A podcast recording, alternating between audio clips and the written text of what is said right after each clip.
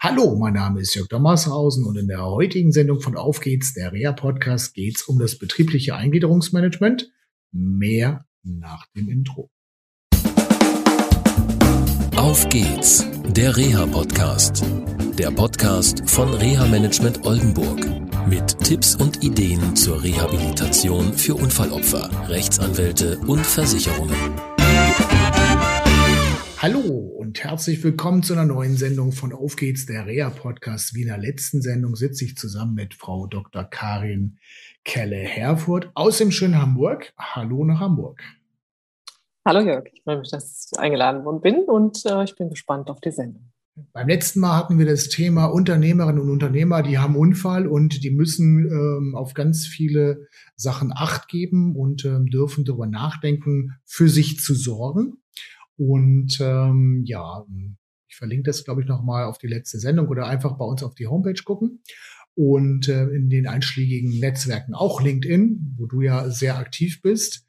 Und ähm, heute geht es ums betriebliche Eingliederungsmanagement. Meine Erfahrung als Reha-Manager ist, dass, ähm, da habe ich ein, jetzt gerade zwei oder drei, zwei Fälle, wo Unternehmen äh, verschiedenster Größe, ob es der kleine Tischler ist oder ein DAX ähm, gelistetes Unternehmen, äh, dass die mit dem betrieblichen Eingliederungsmanagement manchmal sehr lax umgehen. Es gibt einige Unternehmen, die haben richtig super Strukturen mit Fragebögen und so weiter und halten sich an sechs Wochen Grenzen und was es da gibt. Wir wollen heute weniger auf die gesetzlichen Vorschriften eingehen, sondern mehr in die Praxis reingehen. Und ähm, ich erlebe äh, manchmal, dass Unternehmer sagen, betriebliches Eingliederungsmanagement, BäM, was ist denn das? Gibt es überhaupt? Ist das was für mich? Ähm, Mache ich nicht, habe ich keine Lust zu.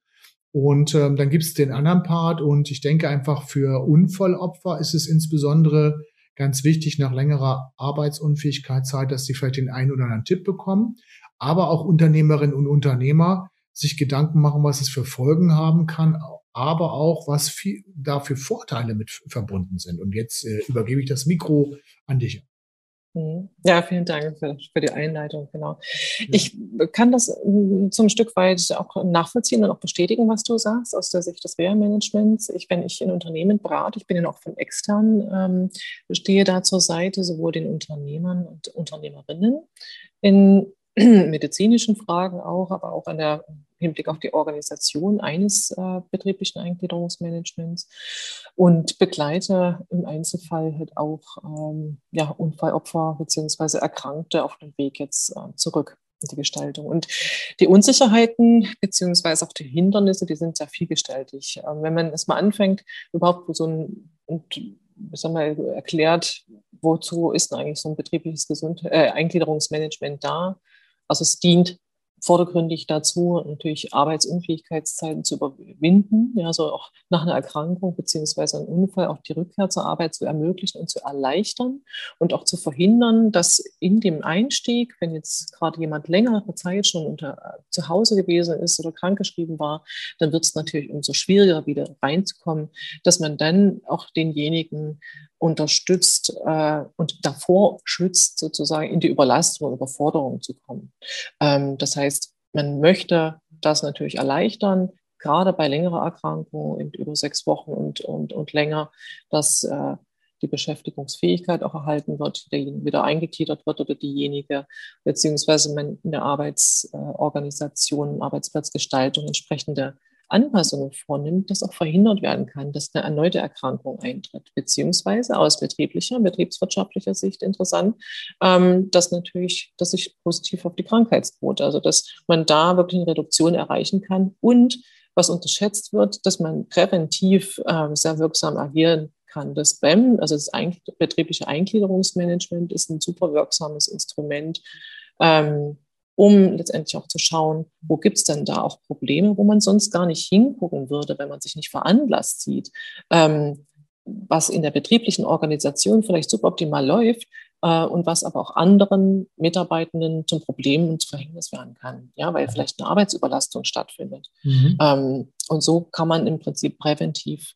wirksam werden. Also es hat zum einen seine äh, Berechtigung und gesetzliche Grundlage um die Wiedereingliederung zu ermöglichen, die Rückkehr zur Arbeit. erneute Krankheitsfälle zu vermeiden und für den Betrieb und für das Unternehmen natürlich auch äh, präventiv, präventive Aspekte im Hinblick auf die Krankheitsquote. Und was auch noch ist, ähm, wenn der, das Unternehmen etwas für die Mitarbeitenden tut und sie unterstützt, wirkt sich das natürlich auch positiv aus auf die Loyalität, letztendlich auch die, die, ja. die Zugehörigkeit. Das spricht sich ja letztendlich rum. Ähm, also es hat viele positive Aspekte, die werden oftmals unterschätzt. Also ich nehme das auch wahr, dass äh, Unternehmen äh, bzw. Arbeitgeber das so ein bisschen stiefmütterlich behandeln und auch beäugen als etwas, was sie vom Gesetzgeber ähm, mehr oder weniger aufgerufen. Ich will das nicht, ne? So ja? Genau, ja? Aber wir müssen ja irgendwie so schlecht ja. als recht. Und das ist eigentlich wirklich schade. Also das, ähm, und die, die Scheu kommt halt auch von der Unkenntnis. Also das merke ich immer wieder, wenn man in der Aufklärung ist und äh, überhaupt auch mit den Mitteln arbeiten kann, die verfügbar sind. Also das scheint für viele immer komplex und ein großes Buch irgendwie mit sieben Siegeln, wo man nicht durchblickt, ja, irgendwie unüberwindbar. Ähm, aber im Grunde ist es letztendlich tatsächlich so, wir sind beide eher so von der praktischen Natur, äh, mit dem zu arbeiten, was ist denn möglich? Häufig wird die Argumentation gebracht, ja, dafür haben wir keine Zeit, dafür haben wir kein Personal, dafür haben wir kein Geld und was weiß ich. Ähm, aber da muss man natürlich auch argumentieren, was wäre die andere Wahl? Ähm, was, was ist, wenn jetzt jemand lang ausfällt, der Betrieb, das andere, das Team letztendlich das schultern muss? Ähm, wie sind die drauf? Ähm, jetzt gerade auch unter Corona sind sowieso alle irgendwo dicht am, am Level schon der Überforderung. Genau. Ja, da macht sich das natürlich nochmal äh, gleich mehr bemerkbar, wenn da äh, noch ein Mann oder eine Frau fehlt im Team. Ist es noch eine Schlüsselperson, ja, also jemand, der ein Team führt, dann macht sich das noch gravierender bemerkbar. Ähm, und äh, das muss man, muss man natürlich auch dann gegenüberstellen. Ähm, welche Rolle spielt eigentlich die Betriebsärztin, also oder Betriebs, der Betriebsarzt oder die Betriebsärztin oder betriebsärztlicher Dienst? Ähm, mhm. Bin da so ein bisschen zweigeteilt, gebe ich zu. Es mhm. gibt, ähm, ich habe im Emsland bei einem großen Hersteller von Lkw-Auflegern eine Betriebsärztin kennengelernt, die mega da reingegangen ist, Pläne gemacht hat, also BEM gelebt hat, wirklich. Also dieses Betriebsmanagement. Mhm. Ähm, gut, der Betroffene ähm, ist dann einfach nicht zur Arbeit erschienen, ist ein anderes Problem, aber von der betriebsärztlichen Seite her war das total super. Ähm, ich erlebe dann aber auch Betriebsärztinnen und äh, Betriebsärzte, die dann beauftragt werden, ein Leistungsprofil zu schreiben dieses Leistungsprofil ist dann nicht kompatibel mit den eigenen Reha-Informationen. Ja, da werden Leute schlechter gemacht, als sie sind. Dann mit der Folge, tut mir leid, wir können sie nicht weiter beschäftigen oder wie auch immer. Ja. Mhm. Ähm, und ähm, was ist so dein, du warst ja mal Betriebsärztin gewesen mhm. und ähm, ich denke aber, das wird manchmal so ein bisschen auch unterschätzt.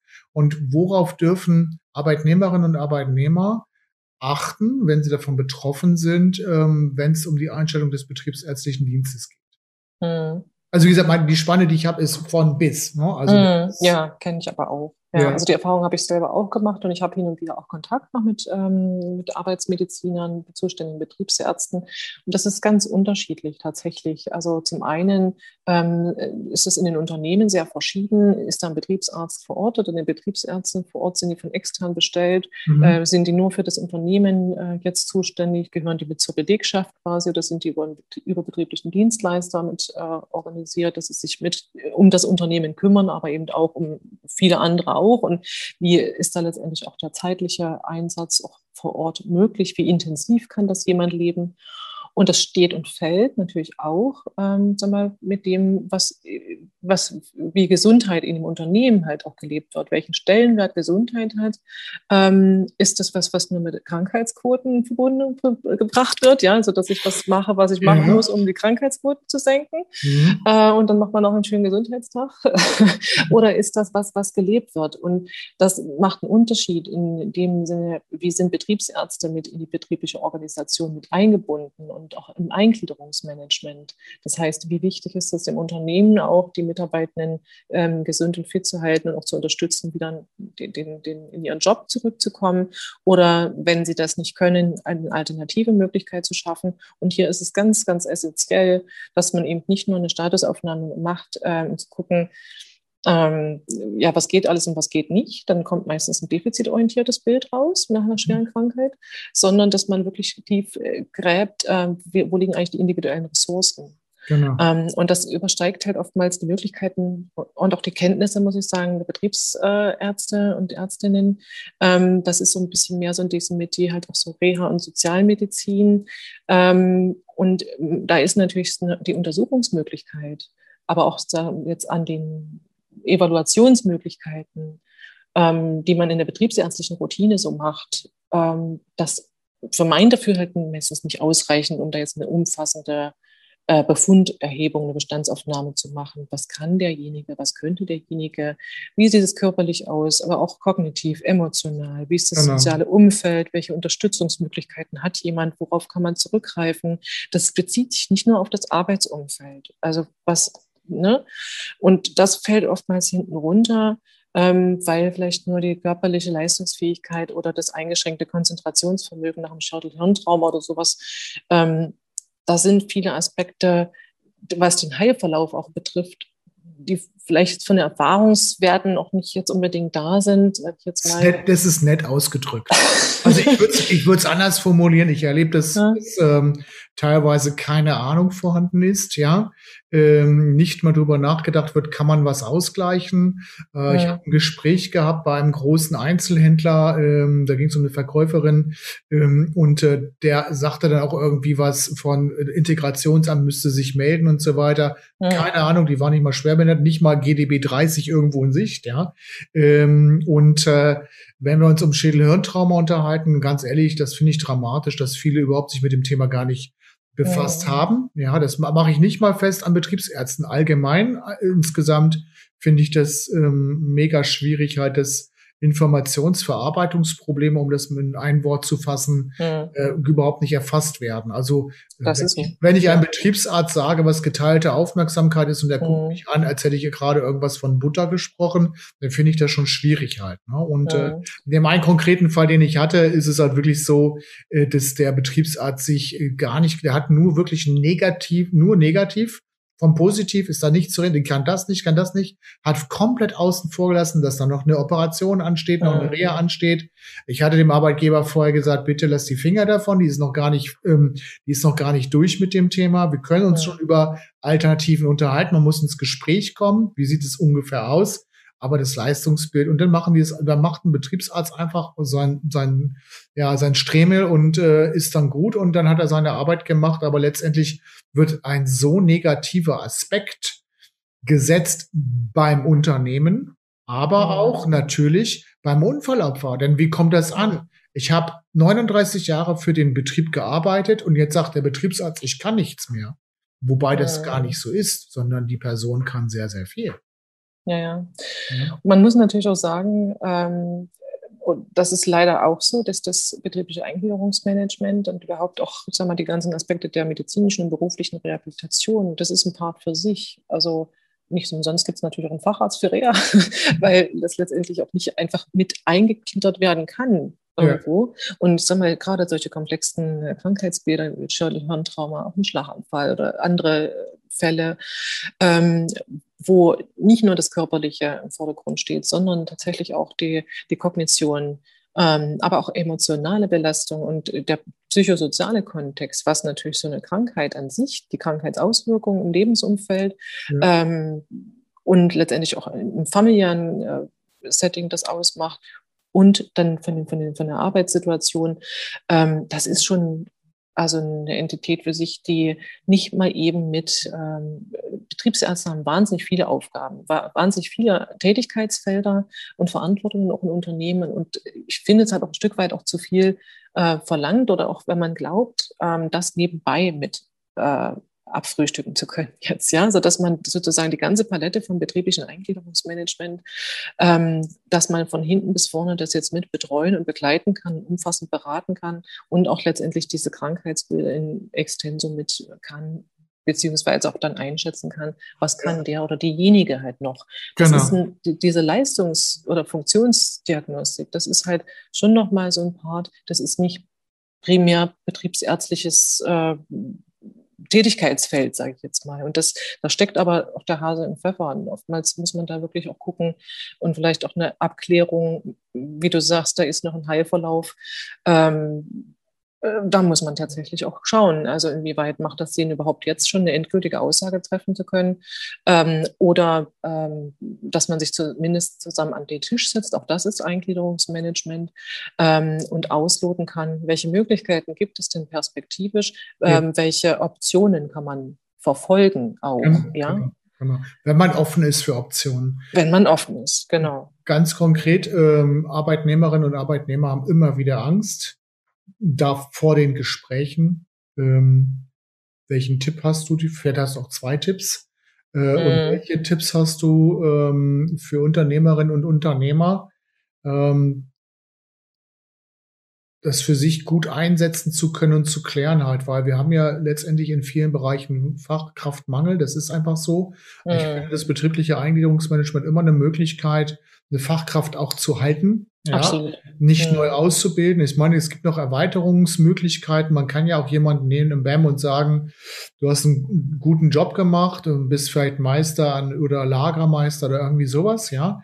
Ähm, aber wir machen dich zum Beispiel zum, also machen eine Ausbildereignungsprüfung zum Beispiel mhm. mit dir, bilden fort oder so. Aber was hast du so, sowohl für die Arbeitnehmerseite als auch für die Arbeitgeberseite? Welche, welche Tipps hast du? Mhm. Also tatsächlich ist das, ähm, das steht und fällt mit der Kommunikation, wie über das betriebliche Eingliederungsmanagement gesprochen wird. Also mhm. ähm, die Kenntnis dessen, die Aufklärungsarbeit steht also erstmal wirklich über allen und dass man das als Instrument begreifen muss, äh, schlichtweg, dass das nicht dazu dient, jemanden irgendwie an die Wand zu stellen und sagen, na, mal gucken, was du jetzt noch kannst und was du jetzt nicht kannst, sondern dass das ein Instrument ist, um jemanden äh, den Verbleib an seinem Arbeitsplatz oder zumindest im Unternehmen an einer alternativen Stelle zu ermöglichen, auch die Beschäftigungsfähigkeit zu erhalten. Ähm, und dass das ein, ähm, sag mal, ein, ein Prozess ist, den man miteinander geht das ist nicht bei einem Gespräch, ja, das ist, Eingliederungsmanagement ist auch nicht Rückkehrgespräch.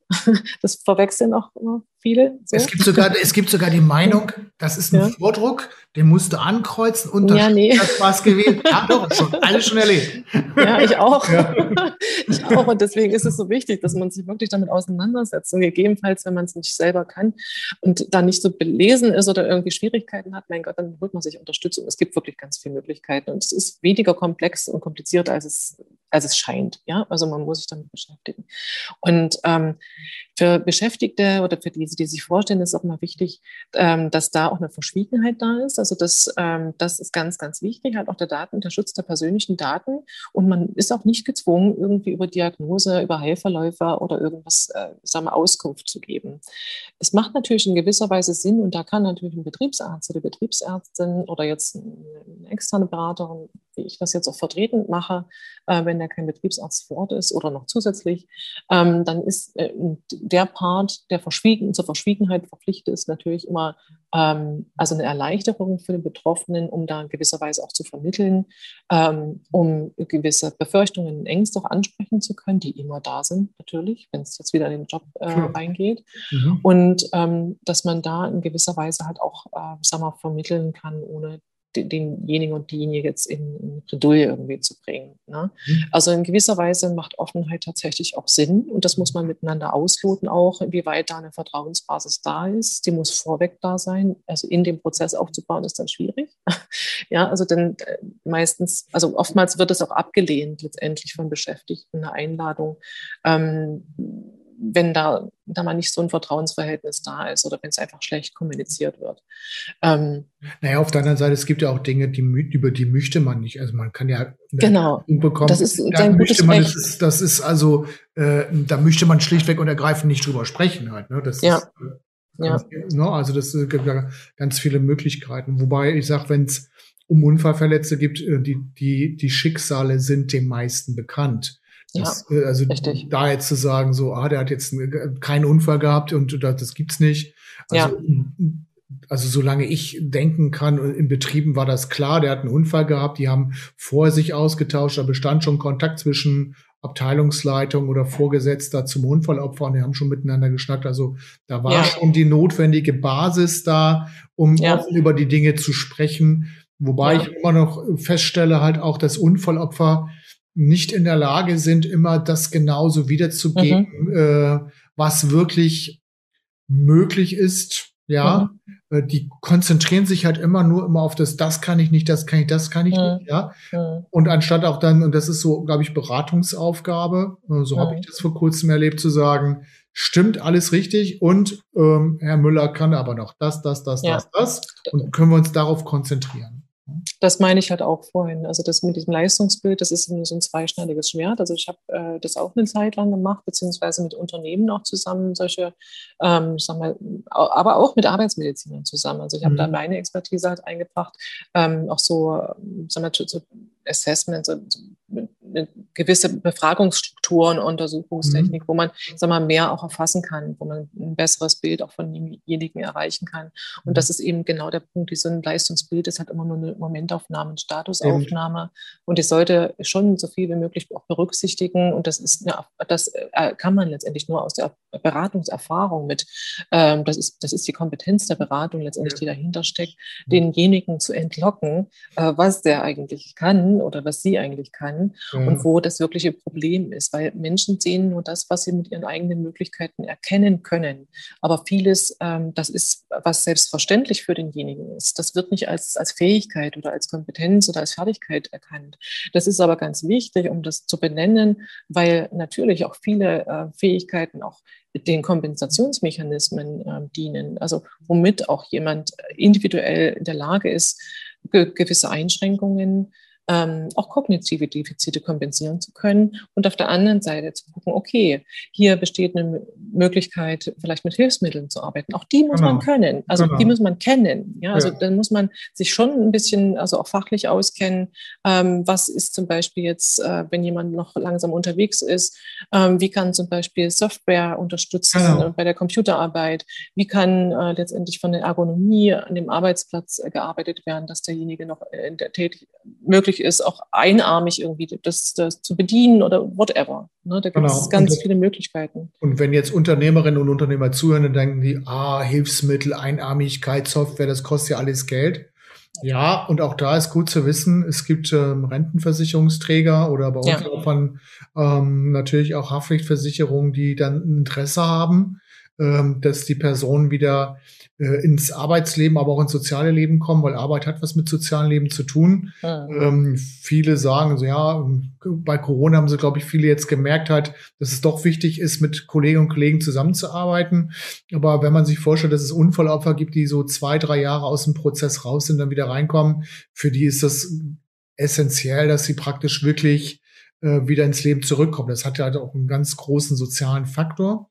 Mhm. Und ähm, da, glaube ich, müssen an der Stelle Unternehmerinnen und Unternehmer nicht zwingend vor zu hohen Kosten Angst haben, sondern man kann mit dem Integrationsamt bei einer bestehenden Schwerbehinderung oder einer Gleichstellung ab 30 hm, GDB ähm, Anträge stellen. Ähm, man kann äh, auf den Rentenversicherungsträger zugehen, teilweise auch auf die Agentur. Beim Arbeitsunfall sollte ähm, oh. Reha-Managerin, Reha-Manager das auf dem Plan haben, halt eine Umsetzung auf einen anderen Arbeitsplatz hinzubekommen. Meine Erfahrung aktuell ist, die haben sie auch nicht immer, aber gut, ist ein anderes Thema. Aber das ist etwas, wo, glaube ich, alle dran denken dürfen, dass es eine Chance ist, wieder reinzukommen und wieder, ähm, sage ich mal, zu, oder zu erkennen überhaupt, dass es für alle eine gute Sache ist und alle davon profitieren halt auch. Ne? Ja. Also den wichtigsten Aspekt fand, fand ich vorhin halt, die Loyalität von, von Arbeitnehmerinnen und Arbeitnehmern, die vom Unternehmen unterstützt worden sind, wieder reinzukommen. Die ist unheimlich groß. Absolut. Also in meinem Freundeskreis ist jemand, der es an äh, vielen anderen vormacht und der trotz schwerster Behinderung äh, ähm, selbst bei Husten, Schnupfen, Heiserkeit ähm, im Betrieb ist und andere Leute mit hin hochzieht. Äh, das heißt, ähm, das hat auch so eine gewisse Vorbildfunktionen teilweise auch, weil der weiß, wovon er redet, wenn er nicht arbeiten gehen kann. Das ist ein hoher Wert für ihn. Ne? Naja, mhm. okay. Ich hoffe, dass jetzt ähm, ja, Arbeitnehmerinnen, Arbeitnehmer und Unternehmerinnen und Unternehmer also ein bisschen eine Idee bekommen haben, dass das betriebliche Eingliederungsmanagement eine Chance ist. Auch eine Chance ist, gemeinsam Vertrauen aufzubauen, was vielleicht vorher nicht bestanden hat. Und ähm, wie unterstützt du gerade in diesen Prozessen? Ähm, bist du da aktuell noch drin? Oder sagst du, du machst, du hast vorhin gesagt, du machst gerade eine Vertretung. Ähm, oder ähm, sagst du, okay, wenn ein Unternehmer kommt, ich begleite den Prozess beratend halt?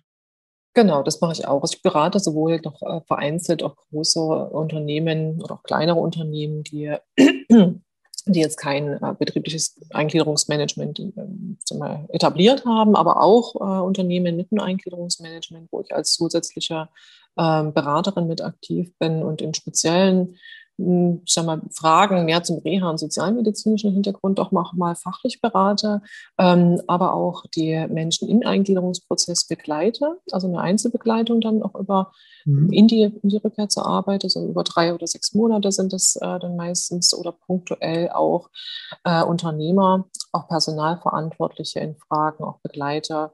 Manchmal sind es Supervisionsprozesse, also wenn auch so an die Gesprächsführung geht und für Führungskräfte ist es manchmal auch schwierig, oder für Unternehmer war, wie sprechen das jetzt an? Das ist mir unangenehm. Genau. ja? Also man kann auch solche, solche Gespräche vorbereiten tatsächlich, dass man sich nicht in die Nesseln setzt oder nicht die Angst haben muss, sich in die Nesseln zu setzen und wirklich auch eine gutes, äh, gute Vertrauensbasis aufbaut. Und wenn sowas noch nicht etabliert ist, dann äh, auch so in der Kommunikation, dann, dann kann man das auch trainieren. Also das, äh, das ist kein Hexenwerk, das, das BAM. Ich finde es klasse, dieses Angebot halt Ängste zu nehmen, dass man sprechen kann, weil, auch wenn es unangenehm ist. Absolut. Ich werde die Seite von Frau Dr. Kelle Herford werde ich verlinken. Ähm, und ähm, ja, Karin, ich danke dir für diese Zeit, die du dir genommen hast.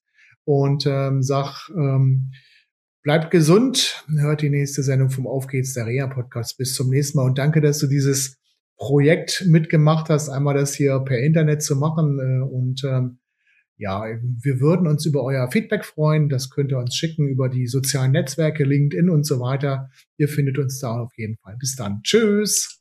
Vielen Dank. Das war eine Folge von Auf geht's, der Reha-Podcast. Eine Produktion von Reha Management Oldenburg. Weitere Informationen über uns finden Sie im Internet unter www.rehamanagement-oldenburg.de.